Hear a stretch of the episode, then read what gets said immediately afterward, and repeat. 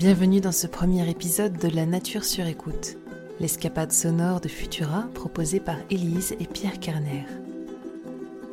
Victor Hugo écrivait C'est une triste chose de songer que la nature parle et que le genre humain n'écoute pas. Alors, écoutons-la.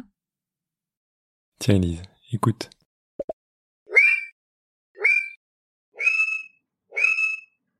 Hmm, on dirait la musique du film Psychose, mais j'imagine que ce n'est pas ça.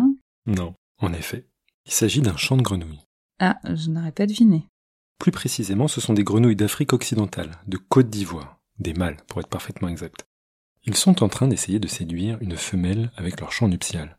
Hmm, personnellement, je ne trouve pas ça très séduisant, mais je suis une humaine, pas une grenouille gluante, et je veux bien croire que toutes les femelles grenouilles gluantes trouvent ce chant extrêmement attirant. Toutes bah, Pas vraiment, à vrai dire.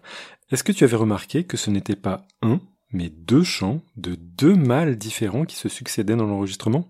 On peut le réécouter si tu veux. La différence entre les deux est très subtile, non? Pour toi certainement. Mais pour une femelle grenouille, c'est une autre chanson, littéralement. Je te propose une petite expérience. Imagine que tu rentres du travail, un verre de champagne t'attend sur la table, et je mets cette musique. Hmm, pas mal, peut mieux faire. D'accord. Et maintenant, qu'est-ce que tu penses de ça? Ah, nettement mieux.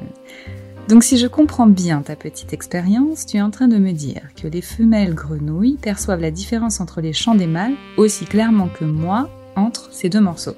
Oui, c'est ça. Et donc j'imagine que certaines femelles vont préférer la version disco et d'autres la version jazzy. C'est exactement ça. Je me demande si la discothèque des grenouilles est aussi variée que celle des humains. Alors la comparaison avec les humains a ses limites hein, quand même. D'ordinaire, chez une même espèce, les mâles produisent tous le même chant. On dit que les chants sont stéréotypiques. Hmm, je comprends. Donc si certaines femelles préfèrent un chant, c'est plutôt par instinct que par goût personnel. Mais attends, ça signifie que tout à l'heure on a entendu les chants de deux espèces différentes En effet. Même si dans ce cas précis, la situation n'est pas si évidente. À la base, un groupe de chercheurs s'intéressait à la biodiversité d'une région d'Afrique occidentale, et ils s'attendaient à y trouver une seule espèce précise de grenouille. Mais lorsqu'ils ont enregistré les sons que je t'ai fait écouter, ils se sont rendus compte qu'il y avait peut-être deux espèces différentes. D'accord, donc quand les chercheurs entendent deux chants différents, ils concluent à deux espèces différentes, c'est bien ça? Pas si facile que ça. Pour s'assurer qu'il s'agit bien d'espèces différentes, bah, il faut réunir un ensemble de preuves, acoustiques, comportementales, anatomiques, génétiques, etc. Dans notre cas, le souci, c'est que ces deux grenouilles se ressemblaient quasiment trait pour trait.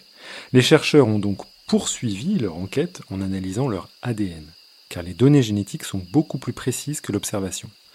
Ce sont ces résultats qui leur ont permis de conclure qu'ils avaient affaire à deux espèces différentes. Je comprends.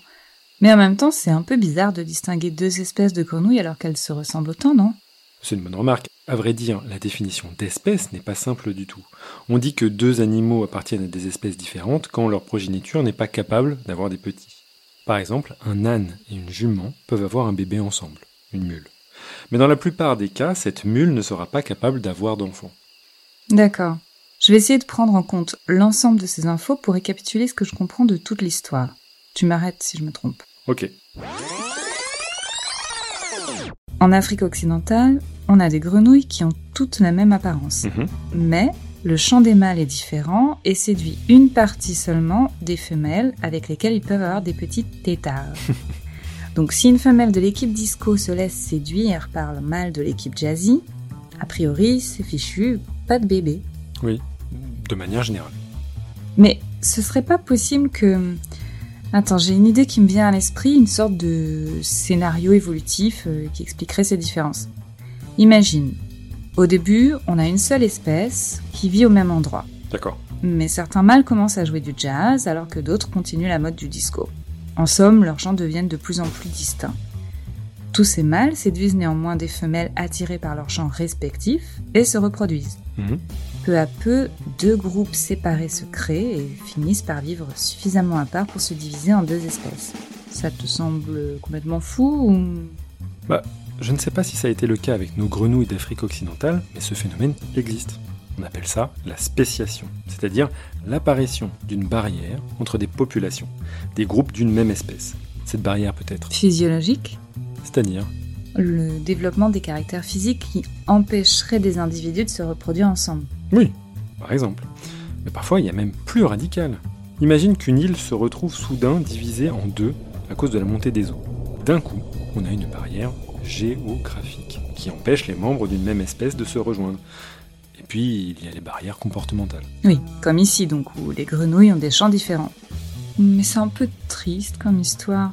Ça veut dire que des sérénades amoureuses ont divisé des groupes au point de créer des espèces différentes. Oui, et des fois ça les rapproche. Moi j'aime le jazz aussi, tu sais. Viens que je t'embrasse, mon crapaud. Merci d'avoir écouté ce premier épisode de La Nature sur écoute, le hors-série estival du podcast Bête de Science. Si cet épisode vous a plu, n'hésitez pas à le partager autour de vous et à découvrir nos autres podcasts sur vos plateformes audio préférées et sur futura-science.com. Rendez-vous dans deux semaines pour un nouveau numéro dédié aux criquets mutants de l'île d'Hawaï. D'ici là, tendez l'oreille.